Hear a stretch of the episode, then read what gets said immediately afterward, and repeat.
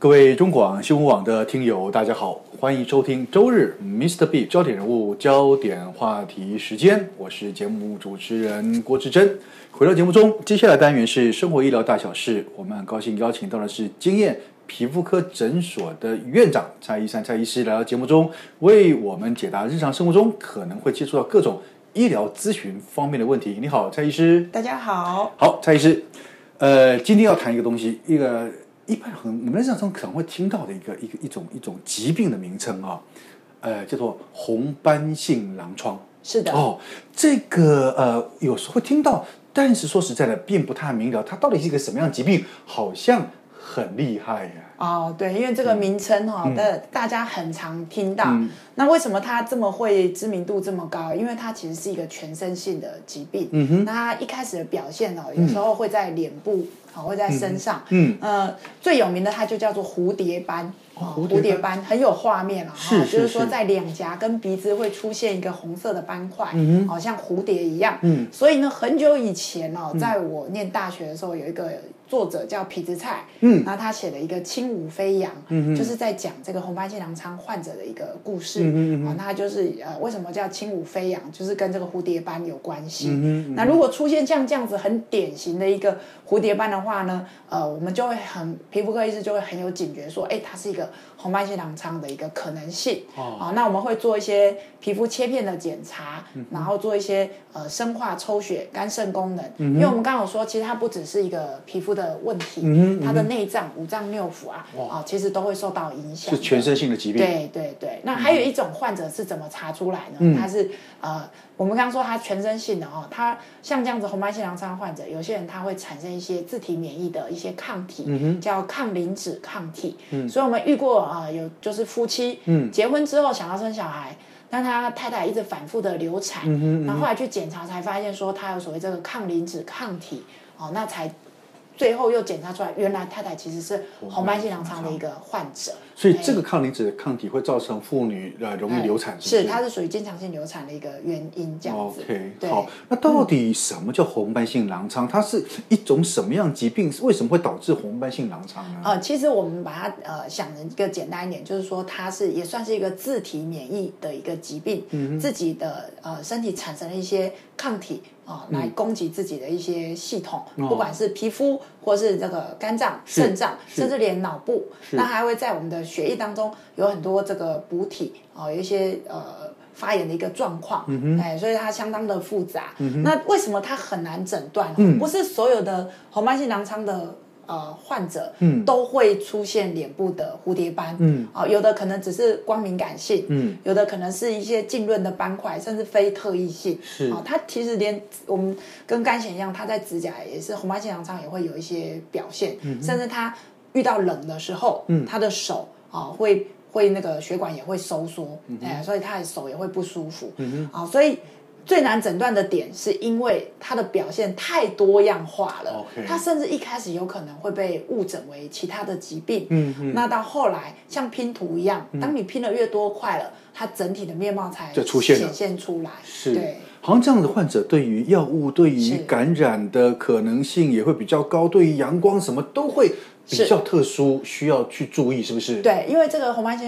狼疮的患者，他有所谓的光敏感性。嗯，譬如说，我跟一个患者同时站在太阳底下十分钟，嗯，可能那位患者皮肤就会出现不舒服的现象，这叫光敏感性。哦，那另外就是说，当然像这样子的一个患者，我们刚刚说他全身的免疫系统。呃是比较不好的，所以它也容易感染。那再这样说，在治疗的时候，我们通常呃会给一些免疫抑制的药物，嗯所以他们抑制有时候效果实在太好了，他可能一个感冒或者是一个简单的一个感染就变得非常的严严重，重嗯对，所以呃，他的死亡率还是有的，嗯对。所以这样的患者在用药上要特别特别小心了。对，通常我们啊、不只是皮肤科啊、免疫风湿科，嗯啊、也多很多科的医生要一起照顾嗯这样子一个、一个患者。他就是看医生到医院的时候，他不是只有挂一颗，它是一个挂综合门诊、综合会诊，对对嗯对，他哼可能是很多面向的一个表现。是对是，那这样子，目前在我们医学临床上面，对于这样子的患者，红斑性狼疮的患者是怎么治疗的啊、哦，我刚呃没有提到一点，就是说，其实它有分程度，嗯有一种比较幸运的，它只有呈现在皮肤上面，嗯哦，那这种的，呃，它的五脏六腑是好的啊，那没事，嗯，啊，那就是皮肤上面我们可能用一些外用的药膏啊来做一个治疗，其实效果就不错，那就做好防晒，嗯好、那如果说它有侵犯到它的一些呃肝脏、肾脏啦，啊，或者是血液方面都有一些状况，甚至肺也会哦，哦肺也会对，那到后期甚至连它的脑部啊，嗯嗯哦，嗯血液这些都会有影响，血那就嗯液都会有影响啊。对哦，那我们可能就需要给到一些比较强一点的免疫抑制的药物，甚至会用到奎宁类，嗯哦，有一些其他的呃比较特别属于治疗呃红斑性狼疮的一个药物，嗯哼这样子。嗯哼，好，那目前呃，就医学上面的统计，红斑性狼疮的治愈率或者是它的致死率是怎么样的？呃，我们应该这么说好了，就是说，呃，当然每个人的这个起跑点不同啦，嗯哈、刚刚我们有说有些人本来病情进展很快的，嗯嗯好，所以你会常听到有些人很快就就过世的，嗯，那当然也有一些患者，其实他控制的蛮好的，他没有讲，你不知道他是红斑性狼疮的患者是是，好像这样子的一个案例也是有的是。那我是还是鼓励一下啊、呃患者们就是要有信心。嗯、那如果说你在这接受正规的一个治疗，搭配生活习惯的一个、嗯呃规律啊、调整啊这一些，其实现在医学是相当发达的，嗯呃，也不要灰心这样。是，所以说，呃，这样说起来，红斑性狼疮事实上是很难、不容易根治，但是可以透过有效的控制，呃，和平共处过一生，是这样子吗？可以这么说，他、嗯哼嗯他没有办法说，哎、我给你打了一个什么药哈、当然现在。呃，很多医学界都在发展，说从基因上面来去做一个调整，嗯看能不能把它修复好哈是。嗯但是